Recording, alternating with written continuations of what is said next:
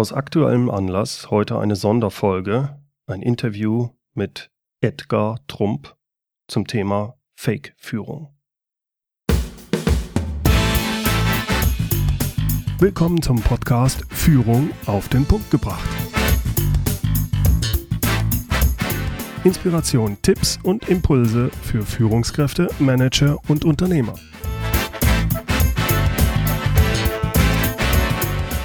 Guten Tag und herzlich willkommen. Mein Name ist Bernd Gerob. Ich bin Geschäftsführer-Coach und Führungstrainer in Aachen. Vor kurzem bin ich auf den deutschen Unternehmer Edgar Trump aufmerksam geworden. Edgar Trump ist Vorstandsvorsitzender und Inhaber des deutschen Konzerns Trumpel Engineering.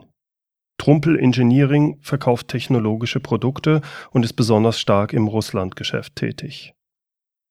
Als Cousin dritten Grades ist Edgar Trump mit dem neuen amerikanischen Präsidenten Donald Trump verwandt. Im Gegensatz zu Donald Trump meidet Edgar Trump den öffentlichen Auftritt. Kein Wunder also, dass es bislang keine Berichte von ihm in der Presse gibt und nur wenige ihn überhaupt kennen. Es freut mich sehr, dass er sich trotzdem heute bereit erklärt hat, mir ein Interview zum Thema Mitarbeiterführung zu geben. Herr Trump, demnächst kommt Ihr erstes Buch heraus und zwar zum Thema Mitarbeiterführung. Es trägt den Titel Fake-Führung. Warum dieser Titel und was hat's damit auf sich? Das Problem heutzutage ist doch, vielen Führungskräften wird eingeredet. Als guter Chef müssen sie ihre Mitarbeiter unterstützen, sie weiterentwickeln und für jeden ein offenes Ohr haben. Quatsch. Das ist Fake-Führung. Genauso wie Fake News, Lügenpresse. Heutzutage ist das schon sehr schlimm. Wenn Sie Führungskraft wären, dann sind Sie Chef. Und Chef sind Sie doch geworden, um endlich was zu sagen zu haben und nicht um auf jeden und alles Rücksicht zu nehmen. Als Führungskraft sollen Sie empathisch und einfühlsam führen. Lächerlich. Wer nicht spurt, der fliegt. You are fired. Ja, was, was genau meinen Sie jetzt Diese damit? ganze Fake-Führung ist der Grund, warum ich auch mein Buch geschrieben habe. Es reicht mit diesem Schmusekurs. Ich kann's nicht mehr hören. Mein Cousin Donald zeigt's doch gerade im Politischen, wie es geht.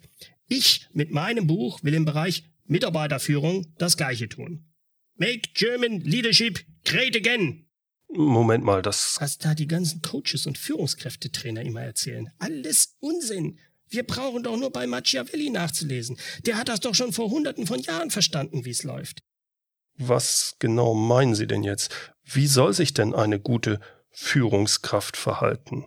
Das habe ich ausführlich in meinem Buch geschrieben. Ich gebe da direkt anwendbare, wirklich großartige Tipps für richtiges Führen in der postfaktischen Zeit. Wirklich großartige Tipps, glauben Sie mir. Könnten Sie uns da mal einige Beispiele nennen? Seien Sie authentisch, aber bleiben Sie unverbindlich. Lassen Sie Ihre Mitarbeiter im Dunkeln und halten Sie wichtige Informationen immer zurück. Mitarbeiter dürfen nicht alles wissen. Wo kämen wir denn dahin, wenn die genauso viel wüssten und könnten wie der Chef? Deshalb halten Sie sich immer alle Optionen offen. Sie als Chef müssen nicht die Wahrheit sagen. Die Wahrheit machen Sie. Ein französischer König hat das vor Jahrhunderten auch schon mal gesagt. Die Wahrheit, das bin ich. Moment mal, ging der Spruch nicht irgendwie anders? Unwichtig. Was wirklich wichtig ist, ist, was Sie als Chef unbedingt tun müssen. Überraschen Sie Ihre Mitarbeiter, und zwar immer wieder mit gegensätzlichen Aussagen. Machen Sie Versprechungen, aber halten Sie bloß nicht ein. Reden Sie über großartige Strategien, die sich aber widersprechen. Es geht doch darum, dass Ihre Mitarbeiter keinesfalls erahnen sollen, was Sie wirklich planen. Mitarbeiter sollen nicht mitdenken. Mitarbeiter sollen nur gehorchen. Lassen Sie sie deswegen unbedingt im Ungewissen. Diese, diese Unsicherheit, die verängstigt Mitarbeiter maximal. Und wir wissen es ja alle. Ängstliche Mitarbeiter, das sind gute Mitarbeiter. Sie tun genau das, was man ihnen sagt. Ideen der Mitarbeiter oder New Work, das ist alles was für, für, für Weicheier. Sie sind Chef und Sie wissen genau, was richtig ist. Schließlich haben Sie die großartigen Ideen und deshalb sagen Sie auch genau, wo es lang geht. Äh, nun, das widerspricht ja jetzt schon sehr den gängigen Führungsleitlinien in Unternehmen und passt auch überhaupt nicht zu den bekannten Untersuchungen über Mitarbeitermotivation. Das ist es ja. Alles Quatsch. Alles Fake-Führung. Die Leute lassen sich da einlullen. So wird das nichts mit Deutschland. Ich stehe mit meinem Buch für Make German Leadership Great Again. Und da muss ich einfach mit vielen Führungslügen radikal aufräumen. Klartext reden, sonst macht's ja keiner hier. Ja, wie, wie gehen Sie denn dann bei, beim Delegieren zum Beispiel vor? Als Chef ist das ganz einfach. Sie weisen an und kontrollieren im Detail. Beteiligen Sie bei Entscheidungen, bloß nicht Ihre Mitarbeiter. Ich sagte es vorhin ja schon, die haben keine Ahnung. Als Chef geben Sie nicht nur das Ziel, sondern auch den Weg dahin im Detail vor. Die Mitarbeiter haben das genauso umzusetzen, wie Sie es vorgeben. Mitarbeitern kann man schließlich nicht trauen. Die können nicht eigenständig denken. Denn wenn sie das könnten, dann wären sie ja Chef. Sind sie aber nicht. Sehen Sie? Moment mal, so geht's ja nicht. Eine andere Sache, die immer wieder von diesen Lügentrainern behauptet wird. Als, als, als Chef sollten Sie genau zuhören. Was für ein Unsinn! Dafür haben Sie als Chef doch gar keine Zeit. Aber, aber Ihre Mitarbeiter haben doch auch Ideen. Unsinn, Sie sind doch Chef, weil Sie die Ideen haben. Sie sind Chef, weil Sie ein aktiver Macher sind. Sie haben das Sagen. Zuhören hingegen, das ist, das ist passiv. Das wirkt unterwürfig. Als Chef, als Chef sind Sie nicht unterwürfig. Konzentrieren Sie sich auf das Sprechen statt auf das Zuhören und bilden Sie sich schnell eine Meinung. Zeit ist schließlich Geld. Also, also sehr wertschätzend ist das ja nicht gerade, wenn Sie so. Wertschätzung. Äh, das, das müssen Sie, wenn es nötig ist, vorspielen, aber wirklich brauchen. Wirklich brauchen tun das nur Weicheier. Wenn es mal gar nicht anders geht, dann tun Sie nur so, als ob Sie zuhören. Nutzen Sie die Zeit und beschäftigen Sie sich frühzeitig innerlich im Kopf schon mit der Problemlösung oder mit anderen wichtigen Sachen, anstatt lang und breit hinzuhören, was, was, was Ihre Mitarbeiter da reden. Zuzuhören, was ein Mitarbeiter sagt, ist Zeitverschwendung. Mitarbeiter haben keine Ahnung. Das ist ja jetzt schon ein ziemlich harter Tobak von Ihnen. Das ist die Wahrheit. Glauben Sie mir. Übrigens, sollte Ihr Mitarbeiter Ihnen sagen, dass Sie ihn missverstanden haben, machen Sie ihm aber klar, dass das seine Schuld ist. Soll er sich halt klarer ausdrücken. Gehen wir mal auf einen anderen Aspekt ein. Was, was ist denn Ihrer Meinung nach das größte Problem eines Chefs? Ganz klar, ich kenne das ja von mir selbst. Als Chef haben Sie wenig Zeit. Deshalb braucht man als Chef die richtige Einstellung. Darum geht's dann in meinem Buch. Der Mindset ist entscheidend. Und wie ist der richtige Mindset? Ja, also ich bin mir jetzt nicht ganz klar, was Sie da bereit sind, sich von mir anzuhören. Als Chef sind Sie großartig. Per Definition. Sie als Chef sind richtig wichtig und Sie sind was Besonderes. Sonst wären sie ja nie Chef. Ohne sie läuft nichts. Ich gebe Ihnen mal ein paar Tipps von mir an Sie, wenn Sie ein wirklich herausragender, großartiger Chef sein wollen. Sie müssen sich Dinge herausnehmen, die sich Ihre Mitarbeiter nicht erlauben dürfen. Ich gebe Ihnen ein Beispiel. Alle müssen pünktlich zum Meeting erscheinen, aber als Chef, als Chef kommen Sie natürlich zu spät. Logisch.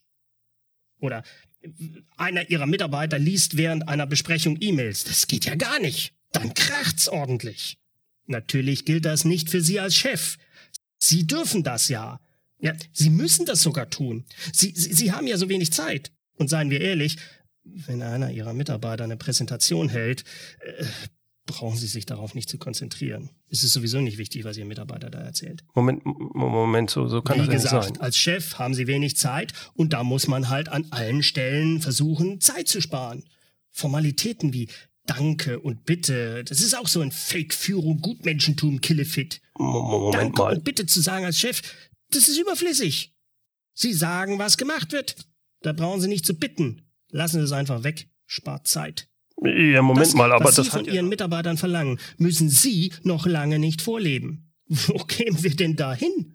Machen Sie Ihren Mitarbeitern durch Ihr Auftreten und durch Ihre Handlungen klar, ich bin wichtig, du bist es nicht.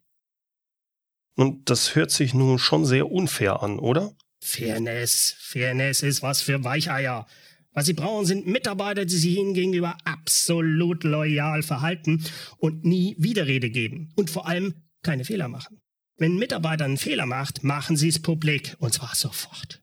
Und kanzeln Sie den ordentlich vor der gesamten Mannschaft ab. Damit machen Sie allen klar, dass Fehler unter Ihrer großartigen Führung nicht geduldet werden. Äh, aus meiner Sicht mit vernünftiger Feedback-Kultur hat das ja dann eigentlich gar nichts mehr zu tun, oder? Das ist Papalapap Feedback-Kultur. Was wirklich wichtig ist, machen Sie finanziell nur gute Deals. Knausern Sie bei der Bezahlung für Mitarbeiter.